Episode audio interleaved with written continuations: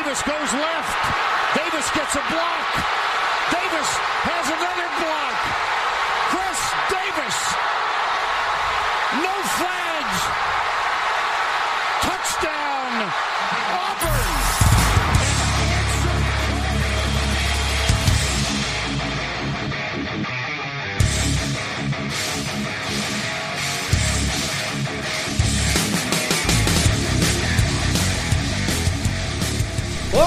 Galera, tá começando mais um No Flex. Aqui a gente expulsa as zebras e se você torce pra alguma franquia da NFL, a gente vai acabar te ofendendo. Eu sou o Mário Kogo e vamos finalmente começar a falar de draft. E como sempre, vamos trazer as maiores autoridades de draft no Brasil. Vamos ter Davis Chiodini e Felipe Vieira em programas alternados e começando com o maior noveleiro do Brasil, a maior, o maior, a maior biblioteca de memórias dos anos 90. David Chiodini, meu querido, seja bem-vindo. Salve, salve, meu amigo Mário, obrigado, obrigado pelas, pelos elogios. né? Estamos aí, agora estou num, num projeto para depois que acabar o draft, eu vou assistir a novela Vamp. Então Olha já aí. deixo, já deixo aí a recomendação da novela Vamp. Grandes atuações de é, Natasha, de Claudio Hanna como Natasha, de, de Ney Latorraca, maravilhoso, como sempre, adoro Ney, cara maravilhoso. E, e é isso, então, mas agora o assunto é todo draft, porque menos de um mês, né? Um mês certinho hoje, no dia Um que estamos mês gravando, certinho. um mês certinho pro draft. E estamos finalizando lá o guia do On The Clock, cobertura no Pro Football também. Então vamos que vamos, tem bastante assunto. E você que está ouvindo esse programa e quer saber mais de draft, tem o dever de fazer a aquisição do maior material em língua portuguesa sobre draft. É o Guia on the Clock, Davis Chiodini. Exatamente. O guia são 200 prospectos analisados dentro da nossa metodologia. né? São 200 prospectos analisados trade a trade, com nota, com é, é, produção a gente considera, a gente considera atleticismo. São vários fatores que compõem uma nota final. Né? E aí tem lá o que a gente acha de cada um em cada situação e projeta o que, é, o que a gente acha que o cara vai ser na NFL. Então, é isso. É, são 200, 200 jogadores, R$ 29,90 na pré-venda. A pré-venda vai até o dia 1 do 4. No dia 2, o guia é lançado e aí passa R$ 34,90. Estamos no guia eu, Rafão, eu, Felipe, obviamente, né? Rafão e o João Gabriel Gelli, que também está esse ano conosco. Então a gente aumentou a equipe para deixar o processo ainda melhor e eu acho que esse ano a gente chegou num ponto bem interessante. Então, ondeclock.com.br para você comprar o guia. Isso aí. Vai estar no, no link do post também, com certeza. Bom, Davis, antes de começar, eu queria fazer uma pergunta. Eu queria, eu queria, eu queria falar uma coisa antes. Vai lá. Queria, queria dizer que eu tô muito aliviado de Bruno Virgílio não estar aqui. É um ser da, da pior espécie como o Bruno Virgílio, um canalha daqueles. Canalha, canalha. né? Eu vi ele agredindo numa rede social, dizendo que, que se pudesse dar um tapa em alguém a lá, Will Smith seria em você. Exato. Então, é, muito feliz, mas também convoco o povo a pedir hon- honesto Vitor nesse podcast. A Convoco gente- o povo. A gente tem mais uma gravação, né? É, e eu acho que vamos, vamos trazer Honesto Vitor para falar de quarterbacks, que eu acho que o Miami Dolphins vai precisar. Ele concorda, ele concorda. Fala galera, passando aqui para deixar um recado do nosso querido Bruno Virgílio. Nosso convidado Davis agradeceu por ele não participar, mas ele tá aqui para deixar a opinião dele sem embasamento algum, sem ver tape, sem assistir, sem estudar sobre um prospecto, mas é uma informação muito importante para vocês. Salve, salve galera! Tô vindo aqui do treino do Jiu-Jitsu e pediram para fazer análise do George Carla Fitz. É, é de, da universidade, não importa. Importa que ele tem um bom bench, um ótimo jogo de mãos, né? um fist step maravilhoso. Precisa melhorar o processamento mental, porque às vezes cai em play actions que não deveria, né? Ele, contra o jogo corrido, ele deixa um pouco a desejar. Né? A gente precisa, mas isso a gente consegue relevar porque ele é um jogador que deve ter duplo dígito de sec aí na primeira ou segunda temporada.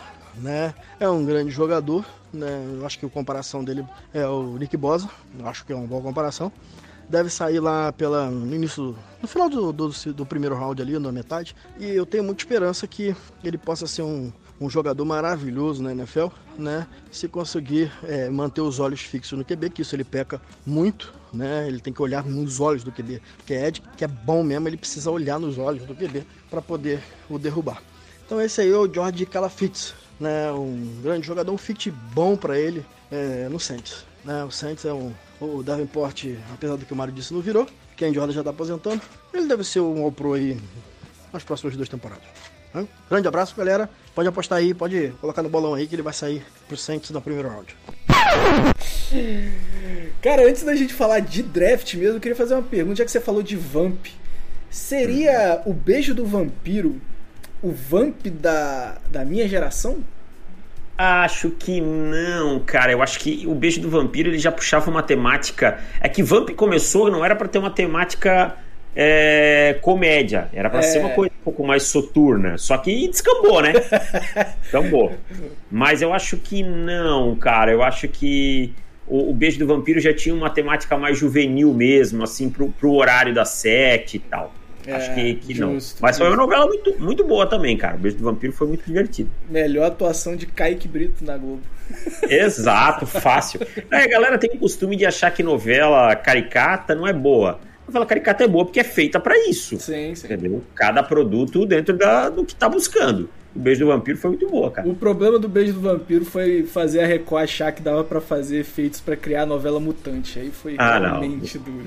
É. Mutantes é uma coleção de memes eternos, né? Não tem muito como Exatamente. ser diferente.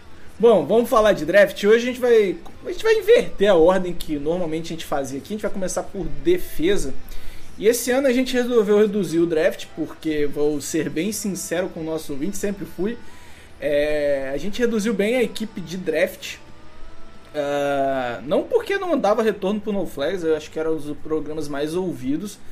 Mas ficou apertado mesmo. É, eu não tô conseguindo ver tape, eu também, Davis. Eu quero deixar bem claro que eu cansei das tapes, porque eu ficava lá, gastava dias vendo tape. E aí vinha o fulaninho falar, não, mas você errou, que não sei o quê. E o cara não deve ter visto nem o melhor momento. Então, é, o Twitter me fez desistir das tapes. Ainda bem ah, que... mas aí o errado é você, cara, que dá bola, que dá bola para as coisas que os outros falam. Você tá fazendo o ah, teu. Eu sei, eu sei. E paciência, mano. É, quando a gente desencana do que os outros falam, é que coisa funciona. Eu. Se você quiser me dizer que eu tô errado, tá tudo certo também, beleza, tô errado. Segue o baile, não vou ficar, não, né? Mas, é, mas aí eu dei uma, uma cansada mesmo, acho que eu vou tirar um, um aninho aí de. Um ano sabático. É, exato. Talvez eu. Porque, eh, por exemplo, quando eu resolvi tirar um ano sabático de, de futebol americano, eu voltei no ano seguinte mais empolgado. Então, quem ah, sabe? Quem sabe seja ser. o caso. Faz bem, às vezes faz bem. E aí a gente teve algumas saídas do site também, então a gente resolveu. Sempre fez essas parcerias com o On The Clock, de trazer o Davis, trazer o, o Felipe. A gente condensou aí nesse um mês de do, até o draft, quatro programas, fora os dois que tem o mock e que a gente mesmo faz e, e a, a, a, avaliação depois. Então foi mais condensado e aí a gente vai tentar trazer um pouco mais. É, tentar ser daqueles tops padrões, né? Quem quer ver top, quem quer ver as notas, vai atrás do On The Clock, vai lá no, no site ver as avaliações. Aqui a gente vai tentar trazer um papo é, mais subjetivo sobre draft, né? É, David Chodinha, a primeira pergunta que eu quero fazer aqui. Na defesa, onde você tem mais qualidade e onde você tem mais profundidade nesse draft 2022?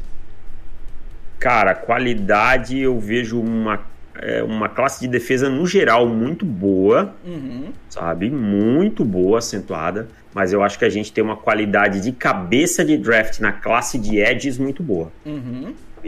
A qualidade da, cabe da classe de, da cabeça de edges é muito boa e essa classe também tem profundidade. Uhum. Agora eu quero destacar aqui uma classe de safeties com uma boa profundidade, uma classe de cornerbacks também com boa profundidade.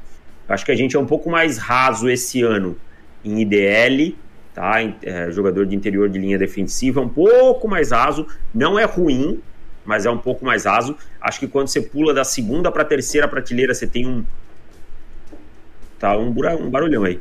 um buraco grande, tá? E aí, quando você pula, e na, nos linebackers também, quando você pula da segunda, da primeira para a segunda já é um buraco grande, e para a terceira é bem, bem grande aí. Uhum. Mas é, acho que Ed é a classe que mais me agrada defensiva nesse ano. E então, falando deles, né? É...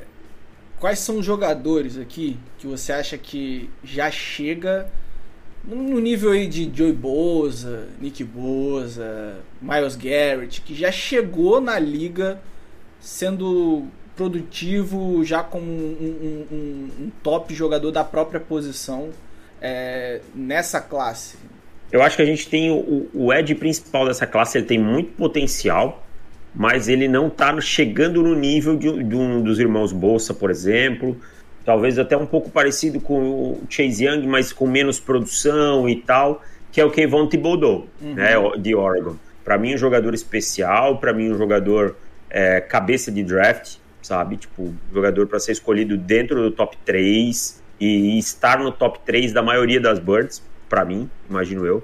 Cara com uma habilidade atlética fora do comum, sabe? Existem alguns questionamentos quanto ao extracampo dele, sobre questões de força e tal. Eu não consigo ver isso no tape, né? Não consigo ver ele não sendo um cara esforçado. E para mim é um cara que ele vai precisar de um ou outro refino, mas é um cara pronto para impactar. É, atleticamente e tecnicamente, para mim, é o melhor da classe e tem tudo para ter uma carreira excelente na NFL. É, e o Thibodeau que tem um baita sobrenome também, né? Vamos combinar que isso faz toda a diferença para Pra, ah, força pra... nominal, né? Força nominal. o, Bruno, o, Bruno, inclusive, tá fazendo uma análise só pelo nome, né, esse ano. O Thibodeau é um cara que foi cinco estrelas no college, né? Sim. E preferiu ir para Oregon em vez de para outras universidades que ele tinha oferta e tal por questão de achar que ia ter mais espaço e tal. Foi, na época eu lembro que em 2018 o Oregon celebrou assim como uma grande vitória, né? Uhum. Muita gente apostava em Alabama e tal. E ele teve, teve uma, uma lesão em 2020 e tal, mas te, é um jogador zaço, assim, para mim. Sou fã do Kevon Thibodeau. Você acha que tem alguém mais, que vai chegar mais pronto que ele, mas com menos potencial? Aidan Hutchinson é um jogador muito pronto, uhum. sabe? Mas eu acho que ele tá muito perto do teto dele. Aidan Hutchinson de, Mi de Michigan, já é um senior, né? um cara que já estava há um pouquinho mais de tempo na universidade, um cara que explodiu é, em 2021, teve uma produção muito alta, jogou muito bem é, nos jogos, especialmente contra o High State, Penn State, teve duas partidas muito boas. É um cara com uma capacidade muito forte, uma capacidade de controlar a lateral muito grande, é muito bom contra o jogo corrido também mas é, eu acho que não tem tantas ferramentas de pass rush para vencer na NFL como Kevon Thibodeau. Thibodeau uhum. tem o, o bend, né, tem aquela, aquela flexibilidade para contornar o arco. Não que o, o, a do Hutchinson seja ruim, mas é um pouco mais, é um pouco mais limitado. Sim. Mas eu acho que o Hutchinson está muito pronto para ter o seu impacto de cara. Entendi. Então talvez no primeiro ano você tenha um, um Hudson produzindo um pouco mais, mas no longo prazo o Thibodeau vai, vai, vai... Acho, acho que o Thibodeau tem tudo para ser um jogador mais espetacular. Sim, beleza. Que já responde a minha segunda pergunta, que era quem era o maior potencial. Né? Eu acho que você já deixou claro aí na sua resposta. É... Então eu quero aproveitar para quais seriam os melhores encaixes para esses dois principais jogadores que você trouxe assim dentro do é, você acha que o Hudson sai no top 10 ou, ou, ou, ele vai sair, ele pode passar um pouco, porque já que top 3 talvez o Jaguars aí, né, pro, pro Thibodeau, não sei. É, eu, eu acho que Thibodeau deve sair dentro, o, tanto o Thibodeau quanto o Hutchinson devem sair dentro do top 5, na pior das hipóteses, top 7, mas o Hutchinson é um cara muito falado para escolha número 1, né?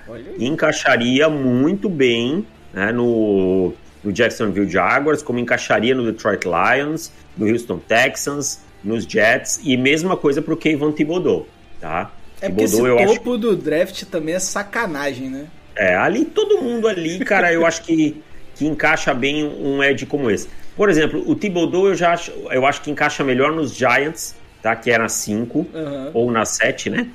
Que o Aidan Hutchinson, por questões esquemáticas. Eu acho que o Thibodeau tem uma flexibilidade maior se precisar jogar de pé e tal que o Hutchinson. Acho que o Hutchinson pode fazer isso, mas ele não é tão produtivo dessa forma, Uhum. tá? Já o Thibodeau, eu acho que ele tem essa versatilidade para jogar em qualquer um desses esquemas, tá? É, só que assim, tem outros nomes na classe de Edge que andaram crescendo, né? O Trevon Walker de, de Georgia está sendo muito falado para esse top 5. É um jogador que tecnicamente não me agrada no nível desses outros, sabe? Uhum. Mas é um cara que mostrou um potencial atlético absurdo. Então a gente pode ver esses dois caras caindo um pouquinho. Entendi.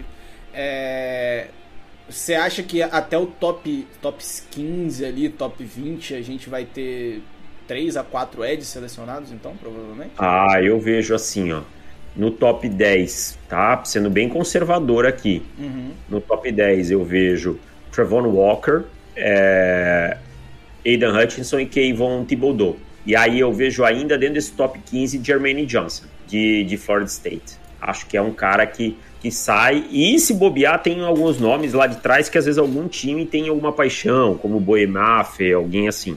Tem algum, Mas- algum Davenport, que aí o Saints sempre, sempre arranja, né? Não, acho que esse ano não tem. Mas, é, mas assim, eu vejo Thibodeau, Hutchinson e Walker dentro do top 10, tá? E Jermaine Johnson dentro do top 15. E aí a gente tem Karlaftis, que eu acho que fica mais para trás. O David Ojabo machucou o tendão de Aquiles. Se não era um jogador que possivelmente ia sair dentro do top 15, 20. Então agora a gente não sabe, fica uma incerteza. Mas quatro dentro do top 15 eu apostaria sim. E pra galera que. Segundo dia, eu tô, tô querendo arranjar aqui o, o pessoal que não, não vai ser na- no, no dia principal, né? Que vai ser lá mais é, segundo, terceiro round, que vai, vai talvez tenha um potencial, mas ainda tem muita coisa a ser lapidada. Algum nome aí que você goste bastante, mas que não é para primeiro round? Então, o George Karlaftis é um cara que eu gosto bastante, mas ele não tem esse hype de primeira rodada. É um cara que ele não mostrou tanta coisa em 2021, ele teve um 2020 melhor. É um cara que jogou pouco futebol americano, tá? Karlaftis começou a jogar futebol americano mais tarde e tal. Então é um cara que pode ser. é, ele só foi para os Estados Unidos com, com 13 ou 14 anos, né? Ele é grego e tal. É, mas é um jogador com uma limitação de bend e tal, então para a segunda rodada. O David Ojabo, se os times se sentirem confortáveis com ele no final da primeira ou começo da segunda rodada, né, com a questão da lesão. E aí você vai ter nomes como o Nick Bonito, de Oklahoma, nome, Belo. belo nome, né? O Boemafe, que eu falei, de Minnesota, que cresceu bastante, né? O Kingsley Nagbari, que é um jogador é, de South Carolina, que também é interessante. O, Ca o Cameron Thomas, de San Diego State, ganhou muito hype no final do processo. São alguns nomes para dia 2. De todos, o que mais me agrada é disparado o George Karlaftis. É, é- é o George Kalaftis, que no PFF tá no, na Big Board né, do PFF, tá em décimo, né? É, ele, é, ele tem um hype bem grande assim. É, eu tenho mais alto que a maioria, né?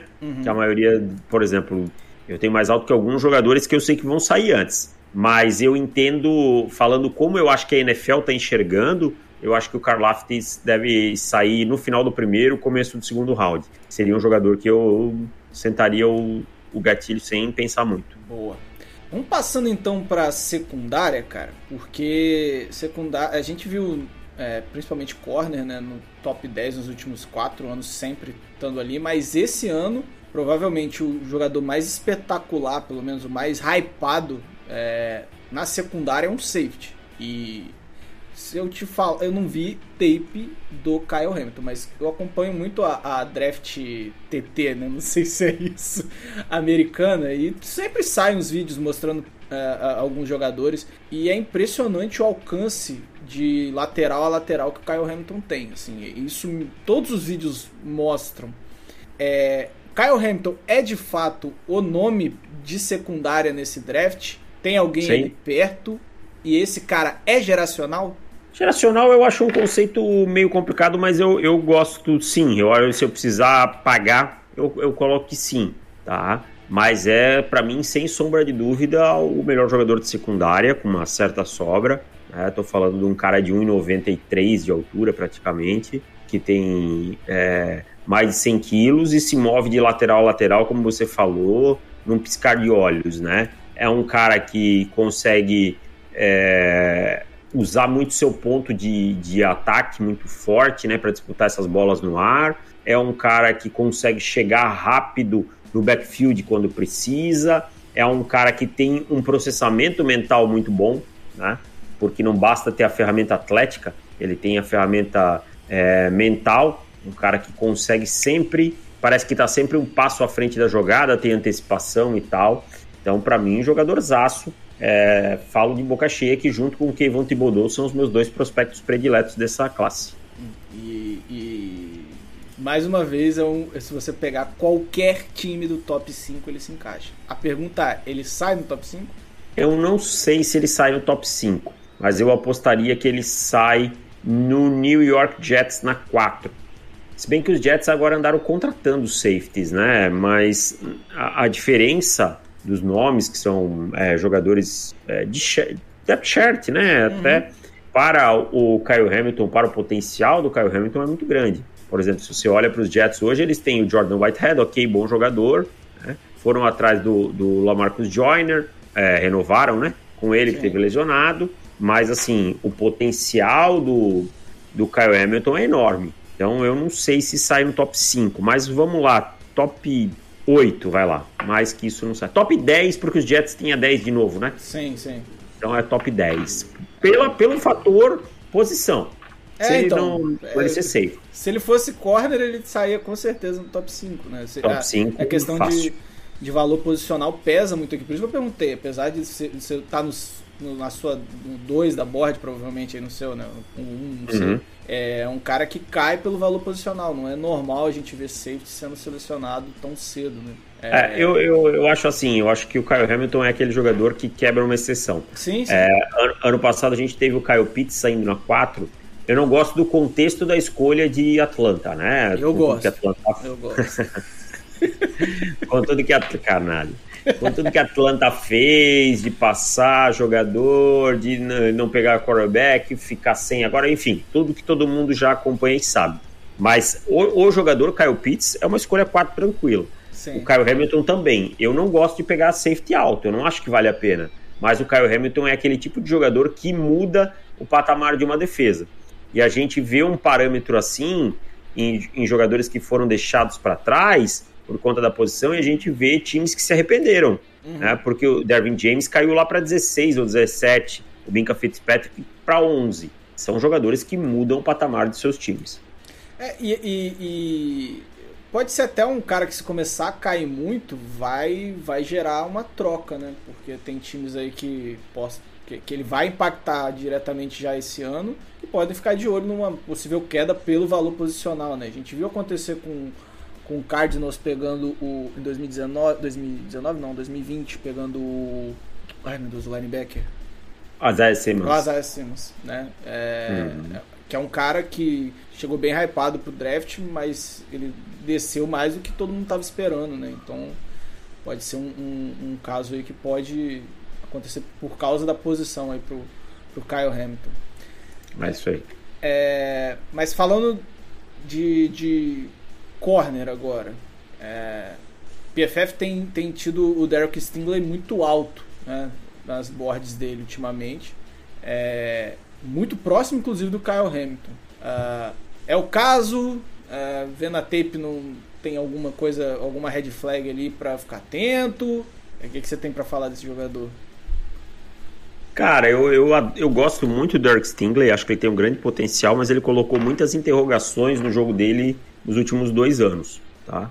Ele teve lesão, ele teve uma inconsistência grande no ano de 2020. Então, assim, eu estou bem longe no, no, no Derek Stingley em relação ao Kyle Hamilton. E eu vou te dizer que eu tenho cornerbacks à frente do, do Derek Stingley. Olha aí. Tá?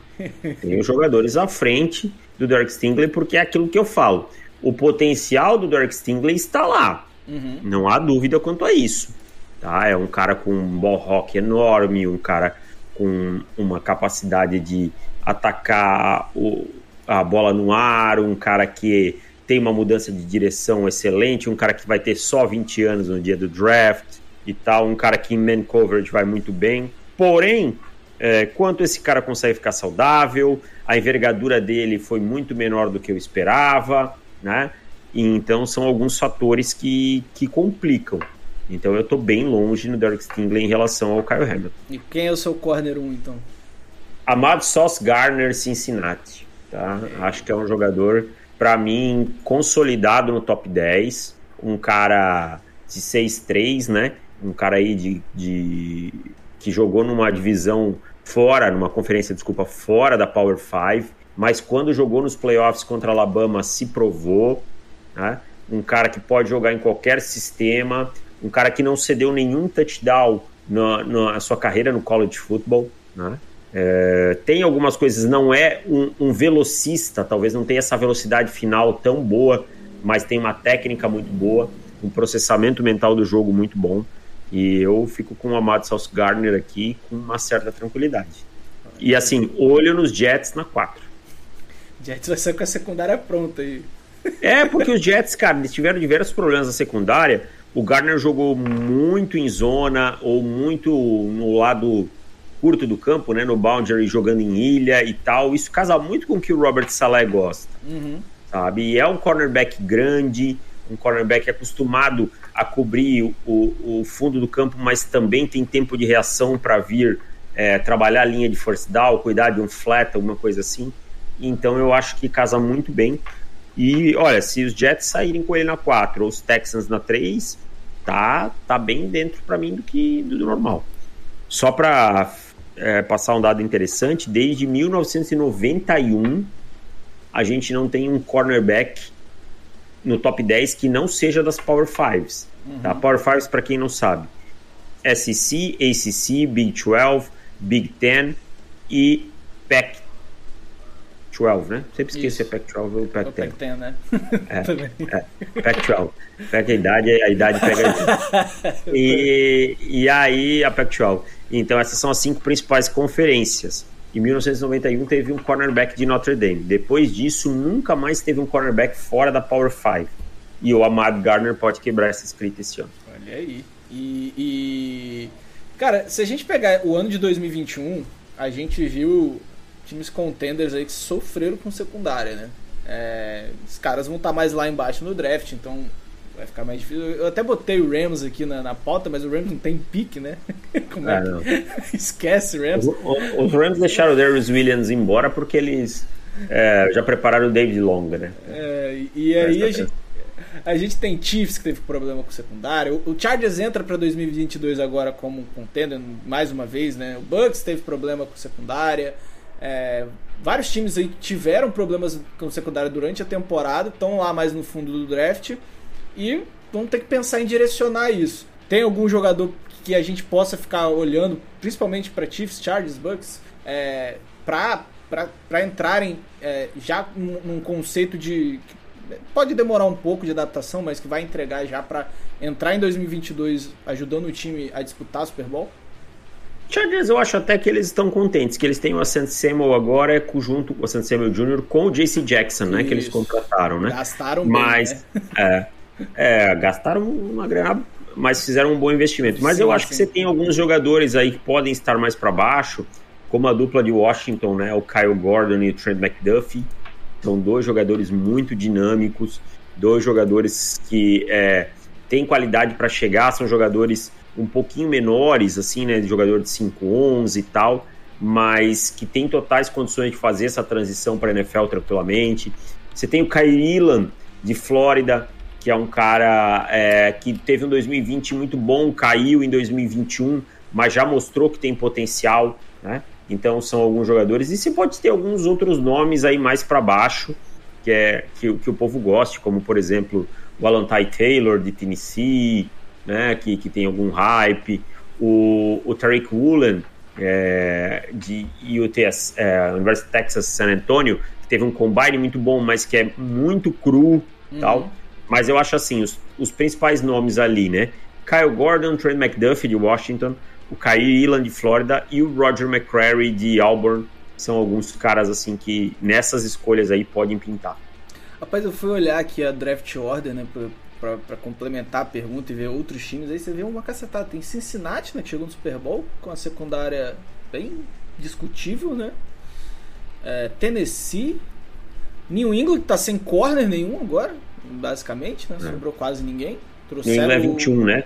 New England 21, e trouxe, É. trouxeram o Butler, que né, tá longe de estar no seu auge há, há algum tempo. É, corner vai ter uma corridazinha aí de alguma forma, né? Eu acho que é um. uma- Offensive tackle, offensive tackle e cornerback sempre tem uma corridazinha, né? Não adianta. Ano passado É. mesmo teve, né? Puxada pelo, É. pelo Carolina Panthers, né? Então, É. Ali depois da 15, você sempre vai ver aquela corridinha por os, os 3, 4 principais wide receivers. A, a, a raspa da primeira prateleira de cornerbacks de OT, né? Aquela que não são exatamente a primeira, mas estão ali na, naquela beiradinha. sim. Você sempre vai ver ali. E, e se tiver algum jogador assim, um Ed e tal, que também tá nessa beiradinha, a galera dá, dá aquela corrida por eles ali. Que sabe que quando muda a prateleira fica bem difícil, né? É, até falando de, de- desses contenders, tem algum que você acha que tem um encaixe mais, mais interessante aí em Kansas, em Cincinnati? Eu acho que final o- de draft? Eu acho que o Kairi Ilan cairia muito bem em, em Kansas, sabe? Eu acho que cairia muito bem em Kansas, um cara é, que, que tem um, um vigor físico para esse sistema de mano a mano e tal, né? Um cara um pouco maior que, que, os, que os outros que a gente está falando e tal. Eu acho que cairia muito bem para suprir a saída do Charvarius Ward, foi para São Francisco. Eu acho que cairia muito bem. Boa. Mas, e vamos falar talvez da posição mais esquecida do draft. Do draft não, né? Hoje da defesa. Muito pouco eu acho que se fala de, de linebackers, né? Eu acho que a gente teve um, a- a- até a discussão em relação é, é, ao, que, ao que aconteceu em 2022, meu- que eu já esqueci o nome do... Rapaz, minha memória está uma merda. O calor defensivo do ano foi o... De 2021, vin- É, Micah Parsons. Micah Parsons. Olha que minha memória tá uma beleza. Micah Parsons, mas que né, com, com, com o passar do ano ele foi tendo uma transição muito maior para outside, né? E, ou até mesmo Ed jogando no sistema de Dallas. O homem é bruto, o homem joga em qualquer lugar bem melhor que muita gente. Exatamente. É, foi meu- era o meu número 2 do, do draft ano passado geral e não me Entregou, arrependo né? nada. entregou demais. É, a gente tem uma queda de qualidade aqui, já ou, ou tem, tem algum jogador que né, pode chegar impactando na liga, não igual o Micah Parsons, porque isso aí é, é raridade, mas um jogador que já possa chamar atenção na posição de linebacker? Cara, eu acho assim, igual o Micah Parsons, eu acho improvável. Raríssimo, né? Raríssimo de É, acontecer. é porque ele é um ponto fora da curva, Isso sabe? aí. O Parsons é um jogador fora da curva e tal. É, é um cara que, possivelmente, se fosse analisado como Ed ano passado, seria o melhor Ed da classe, né? mesmo como prospecto Uhum. e tal. Tamanha a capacidade dele de fazer é, tantas coisas bem. Mas eu, eu acho que a gente tem jogadores bons aqui. Eu gosto muito do Devin Lloyd, cara, de Utah. Acho um cornerback, é, um, desculpa, um linebacker bem mais tradicional, né? Sim. é um linebacker, mas que me agrada muito num ponto. Processa o jogo muito rápido e reage muito rápido. É, apesar de usar camisa zero, o que ele merecia tomar uma sarrafada por isso. Mas é um jogador com processamento mental muito bom para mim. Um cara que consegue é, produzir tanto cobrindo passe quanto é, contra o jogo corrido. Um cara que daqueles que daqui dois, três anos você pode estar falando como aquele linebacker referência, sabe? Capitão, aquele cara que chama as jogadas e tal, tem um bom atleticismo e tal. É, é um jogador que me agrada bastante, o Devin Lloyd aí, eu tenho ele dentro do meu top 10 geral. É, algum jogador da NFL hoje que, que para comparar com o Devin Lloyd? Pô, comparar com o Devin Lloyd, eu acho que ele lembra um pouquinho na inteligência, cara, o Fred Warner, na inteligência, Aham. sabe? É, sei, tô tá puxando aqui para ver se eu me lembro de alguém. Não, mas Fred Warner é um bom comparativo. É, é, mas é, é, eu acho que eu. É, eu acho que o Fred Warner talvez seja um pouco mais. Talvez Darius Leonard. Tá. Darius Leonard, eu acho que parece mais o Darius Leonard que o, que o Fred Warner. É, mas então não é um teto baixo. né? Não, não, o teto dele é muito bom, cara. É um jogador, como eu disse, de, de Bird top 10, uhum. sabe? A gente sabe que não deve sair no top 10 pela questão posicional, né? Mas é um jogador, para mim, top 10 aí. Então você não vê nenhum jogador que. Porque, por exemplo, quando a gente discutiu alguns anos se havia a mudança é, no padrão da posição de linebacker ultimamente, né? É, a gente viu jogadores é, diferentes na, no conceito natural, igual você falou, Devin, Levin Lloyd ele parece muito mais um conceito padrão. Esse ano não, esse ano é, é, é, é, mais nesse, nesse conceito padrão de linebacker mesmo, mesmo tendo jogadores bem talentosos. É, a gente vai ter o Nakobe Dean de Georgia, né, que é um cara que também é alto, a gente tá alto, assim, que é um cara diferente, um cara muito usado em blitz, uhum. lembra muito é, essa característica, né, do Devin White e alguns outros que vieram aí nos últimos anos, né, é, muita velocidade, muita explosão e tal. O próprio Tremaine Edmonds tinha isso. Uhum. Só que é um cara um pouco menor que o, que o, que, a, que o normal e tal, né? Então, na Dean pode ter alguma dificuldade nessa transição por essa questão do tamanho. Mas é um jogador explosivo, é um jogador que foi fundamental nessa defesa de Georgia aí, que foi histórica, campeã em 2021, né? Então, é, é um jogador que deve ter espaço na liga e deve ter uma, uma boa carreira só tem que encaixar num time que use é, isso, sabe? Essa agressividade e tudo. É um cara de 1,83, tá? E, e 102 quilos, um pouco mais leve que o padrão. Uhum. Então, se cair um time que saiba tirar as valências dele, como foi o Devin White no, no Tampa Bay Buccaneers, pode ser muito útil. Boa. E, cara, eu acho que falta falar um pouquinho do interior de linha que você falou, que talvez seja a classe menos talentosa, talvez, desse draft? É, ou nem Opa. isso, né? Não, ou nem isso. É, é, é isso ou nem, ou nem isso? É só... É, eu acho que o pulo da primeira prateleira para a segunda é grande aqui, sabe? Você vai ter jogadores muito diferentes na primeira prateleira o Jordan Davis, por exemplo, que é um monstro atlético, né, de 340 pounds que correu lá. Foi esse cara a... que correu 4 e 5, foi esse? É, esse mesmo. tá maluco. Não, 4,78, né? É, isso, isso. 4,78, um cara de é, 340 pounds, então é um cara que tem, tem flashes de atleticismo muito grandes, assim, tem capacidade atlética, mas quanto esse cara vai conseguir ser um jogador de três downs é o que é a grande preocupação da acho que da NFL, né?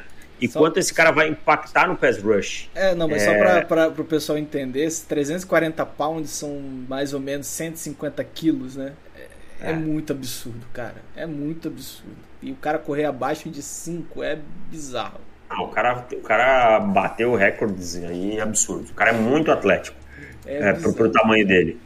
É, e assim, cara, aí fica aquela dúvida. Ele venceu muito no college football por conta do seu, da sua habilidade atlética no pass rush. Uhum. Então, quanto é que ele vai conseguir isso na, na NFL? Como é que isso vai se traduzir e tal, né? Então, tem, tem todos esses pontos aí que, que ficam em dúvida sobre o Jordan Davis. Mas é um cara para ser escolhido também dentro do top 15, top 20. O DeMarvin Leal, por exemplo, é um jogador bem mais leve, que pode transicionar para edge e tal. É um jogador que eu gosto muito, mas eu sei que tem muita gente que não gosta. Uhum. Então deve cair, talvez caia um pouco mais de, de Texas A&M. Né? E aí a gente tem o Devonta Wyatt também de Georgia, né? É, que é um jogador que, tam, que é um, um mix dos dois que a gente falou. Lembra um pouco Jordan Davis, um pouco mais leve, mas também tem alguns elementos do The Marvin Leo. Então é uma classe que mesmo a cabeça dela tem algumas incertezas, sim, algumas sim. dúvidas. Tá? Então é por isso que às vezes a gente fica pensando, mas não é uma classe ruim, não. Eu não consigo não pensar no Jordan Davis no Chargers, cara. Eu acho que é. é eu não sei se vai rolar. Não, eu também porque... não sei se vai rolar, mas que para mim é um, enca... é um dos maiores encaixes desse draft. É. Porque a assim, questão... a defesa só falta esse cara, né, do miolo da linha ali. É. Eles até reforçaram, mas seria. Putz. Eu acho que eles se desoneraram do, do, de pegar o Jordan Davis quando trouxeram o Joseph. Sim, é, sim. O Joseph Day, né? É. é. E aí eles vão meio ficar naquela estratégia de ver quem tá ali na escolha deles na primeira rodada, e aí quem sabe se não conseguir, se pegarem um jogador de outra posição, pegar alguém na segunda rodada, um Fidernes Mattis, um Travis Jones, jogadores que não vão se tornar estrelas possivelmente, mas que vão ter boa produção. Dentre desses caras, o que, é, pensando hoje no que a liga se propõe, né, quanto uma, que, é, que é a questão da liga de passe, qual deles você acha que é o melhor pass rush chegando para esse draft? Como pass rush? É. Ah, com certeza o Jordan Davis é o, é o com menos é, ferramentas de pass rush. Aham. O, o DeMarvin Leo, para mim, é um pouco melhor como pass rush que os outros, tá? Mas o DeMarvin Leo é meio leve, então tem algumas coisas aí que preocupam.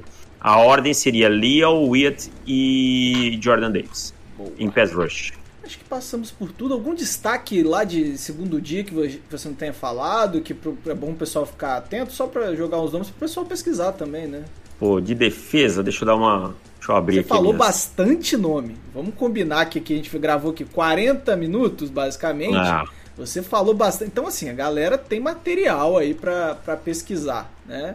é. Ah, eu gosto sempre muito de cornerbacks de, de dia 2, assim, que eu acho que a gente sempre faz uma peneira boa, assim, sempre consegue algumas coisas legais, né? Uhum. É, mas eu vou falar de um safety lá para a segunda rodada, é, ou terceira, que eu gosto. Ele, ele tem problemas contra o jogo corrido, tá? Ele é meio preguiçoso contra o jogo corrido, essa é a verdade. Dois safeties eu vou citar. Um é bem preguiçoso contra o jogo corrido e o outro não. O outro é muito agressivo e aí às vezes acaba sofrendo é, no jogo aéreo por isso. O, o Nick Cross, de Maryland, é um safety muito atlético, tá? Que, que não é bom contra o jogo corrido, mas tem capacidade de cobrir bons espaços, tá? E o Lil Cine, de Georgia, é um safety, um dos melhores tacleadores desse, dessa classe, um cara com capacidade de transitar pelo campo e tal. Então, Nick Cross de Maryland e Lil Cine de Georgia são dois possíveis sleeperzinhos pra galera ficar de olho. Você falando do Nick Cross me lembrou só um nome: Marcos Williams. Meu Deus do Marco. Saudade já? Eu tô, velho. Eu tô te falar que eu achei a, a, a free agency do Saints patética. Assim, É, bem ela ruim. não- só não foi pior que a do Falcons, porque o Falcons conseguiu se esforçar bastante aí pra fazer cagada. Então tô bem triste, assim. É, galera entrou. é, Acabou que o, o Mick Loomis, de tão vangloriado que foi, aproveitou e fez cagada a rodo. Ai, fazer o? É. É, não vou falar mais nada. As duas últimas contratações da Free são de tirar o. botar o dedo no cu e rasgar, velho. Sorensen e Trecon Smith é é sacanagem. Sacanagem. Sorensen foi, Sorensen foi pra machucar, hein? Pior que foi o cara que eu acho que eu mais bati no ano passado, cara. É, mas aí o karma volta. Duro. E aí eu perdi o jogador que eu talvez mais gostasse do ano passado, que é, que é o, o Marcos Willis, que pra mim foi o diferencial da defesa, e, e ainda perde o Armstead, que é líder de elenco, e eu tenho que ouvir que a conta não chegou. É. Ah, o, o Marcus Williams, pra mim, safety top 3 da liga, assim, cara. Eu acho que às vezes algumas pessoas, é, talvez até pelos Saints não terem ido aos playoffs e tal. é, o Kevin Byard jogou demais ano passado, mas Sim. Marcus Saints é top 3 da liga pra mim, com tranquilidade, assim, cara. É, Eu, eu sempre falo top 5 pra não ter muita discussão, É, né? isso, É, é, top 5 na melhor das hipóteses, mas dentro, dentro do meu ranking pessoal é, é top 3. É, pois é. E aí gente, eu tive que ouvir que o Saints trouxe um nome melhor deles. É isso que é duro, sabe? Quem que é o nome melhor? É, é o que era do, do Jets, né? O Mayer. Marcus May? Que não é ruim, né? Mas não é top. Não, não é ruim, né? Mas pera lá, né, chapa? Vamos, Obrigado. vamos, vamos, vamos, com vamos calma, controlar, o, controlar a emoção aí, gente? Comparar o Marcus Williams com o Marcus May É duro. não dá, né? Não, e, e aqui nesse programa a gente tem dois, dois, dois extremos, né? Um time que, tudo bem, não foi muito ativo, mas trouxe o Russell Wilson, né? É, é o que precisava, né? É o que precisava, assim, pra ser competitivo. Não tô dizendo que vai ganhar Super Bowl, não, não é isso. Mas precisava de um quarterback pra ser competitivo. É, trouxe o, o, o Russell Wilson, trouxe DJ Jones, o Randy Gregory. É isso aí. É isso Já aí. tinha uma boa base. Não, e, e assim, se você olha a troca, a única perda pro ataque não é tão perda assim, né? Que foi o Tyrande, né? E, Ah, não, mas no Fenton não vinha jogando bem, não, não tinha se provado não chegou nem perto do potencial que a gente imaginava para draft. O duro foi ler que era uma Rising Star Offense. É, é isso foi duro ler. Ah, é, torcedor adora Rising Star, né? É uma, adora que seus jogadores sejam sempre uma Rising Star. É... Calma lá, gente, calma lá. Essa Tem muito jogador ruim nos nossos times também. Essa troca para mim não fez sentido nenhum com, com que se desenhou, sabe? Não, não pelo Russell Wilson ter pedido, mas pelo que pelo que o Seahawks teve de troca, sabe? É, não, é, foi pouco. Concordo que foi pouco. Agora, é, a gente acabou não falando, eu sei que a gente tá falando de draft, mas aconteceu uma coisa na última semana que eu não pude, a gente não pôde comentar e a gente vai precisar falar aqui bem rapidinho, Davis. Tranquilo, é, bora lá. Que é a troca do Tyreek Hill, né? É, o cara sai, ninguém esperava, era uma negociação que surgiu e aconteceu no mesmo dia, né? Os insiders começaram a reportar e o Miami Dolphins agora tem um problema que é fazer a bola do Tua Tagovailoa chegar nos, nos recebedores. Porque qualidade nas skill positions esse ano ninguém pode reclamar no Miami, né? É aquela coisa que eu falo, pensando com a cabeça do Chris Greer, general manager, é, depois desse ano a, a, ele colocou toda a responsabilidade para o Tuta Goveloa, né? Ele disse, ó, eu dei armas, eu dei, eu fiz o que eu tinha que fazer. Melhorou pelo contratou Teron Armstead, né? Saudades. Contratou, contratou Connor Williams, que ok, não é uma oitava maravilha do mundo, mas é muito melhor do que o time tinha. Sim. Deve ainda draftar em rodadas é, intermediárias mais jogadores aí para essa linha ofensiva.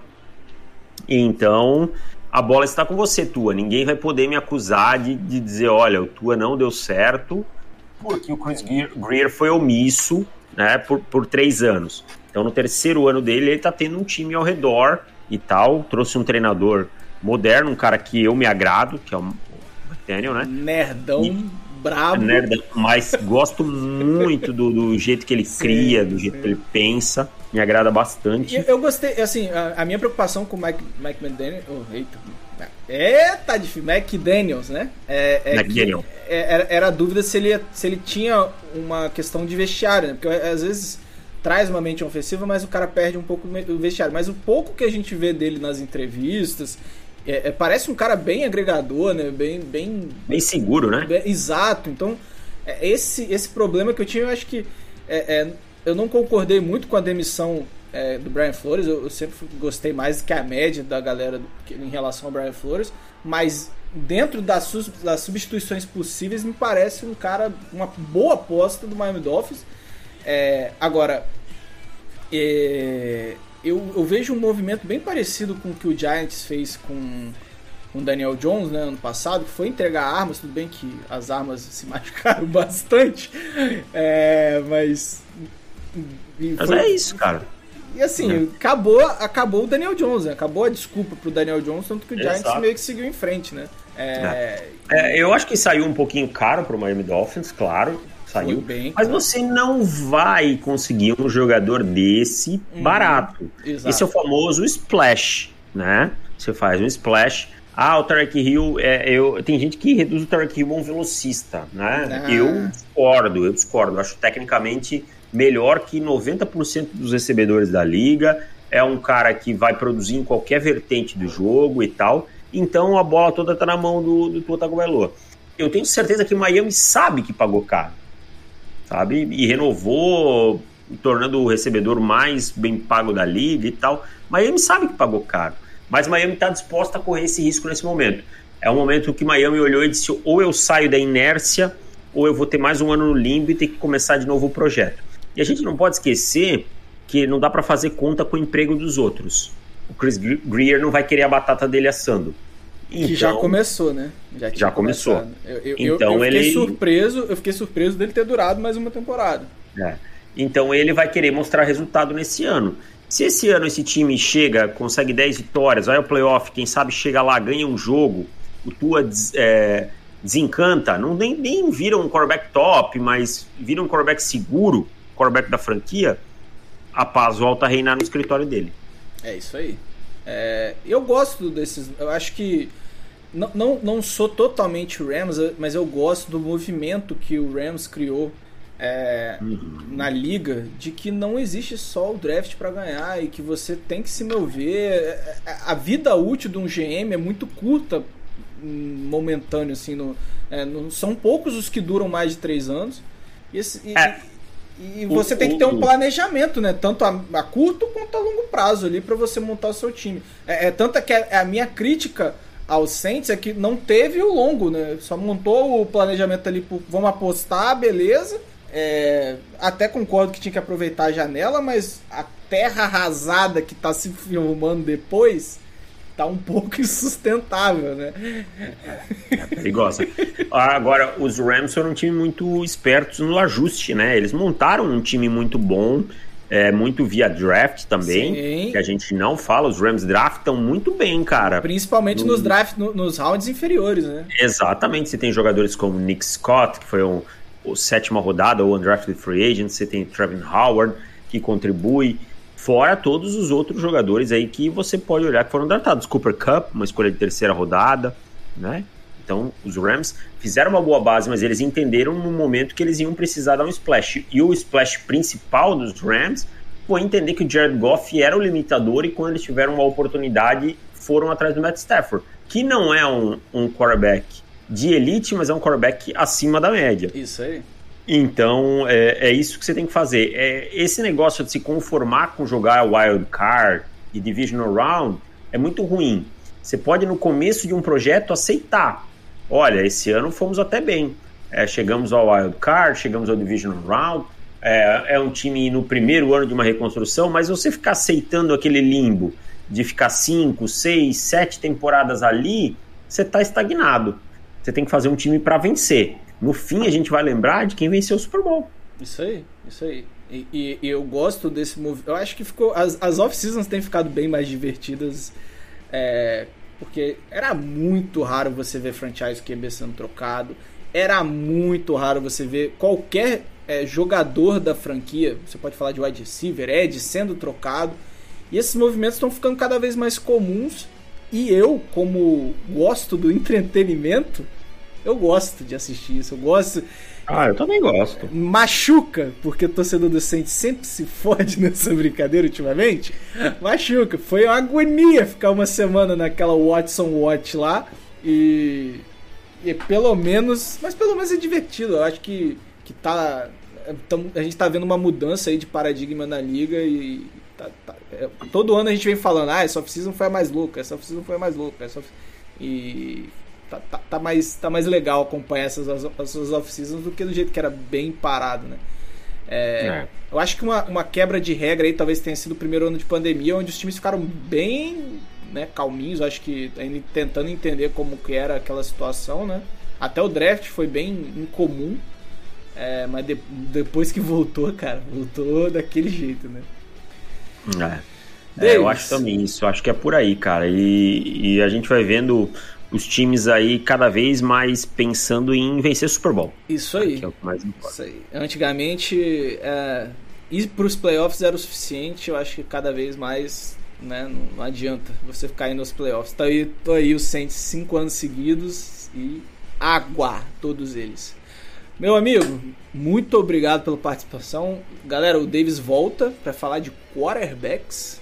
É uma classe um tanto quanto polêmica, vamos dizer assim. Muita gente gosta, muita gente fala que é ruim, tem nomes surgindo, mas a gente vai falar com mais calma num programa sobre ele. Brigadão mais uma vez por estar aqui, Davis, e faz aí mais uma vez o jabá. Bom, Mário, valeu pelo convite, sempre um prazer, né? Gravar com o pessoal do NoFlex, com você e com todo o pessoal, mandar um abraço para todo mundo. E ondeclock.com.br para você comprar o guia do draft, R$ 29,90 até o dia 1 do 4, depois passa R$ 34,90. 200 prospectos avaliados, trade a trade e muito mais. Também não se esqueça, estou lá no ProFootball, profutbol.com.br, estou no podcast, tô, tenho meu canal no YouTube, é só procurar por, é, arroba David Chiodini, é, por David Chiodini, e nas minhas redes sociais é arroba David Chiodini. Mas é isso, sempre um prazer falar de futebol americano. Obrigado, Mário. Valeu e tchau! Obrigado aí, gente. Chame a zebra de volta. O Flex está acabando. Aquele abraço.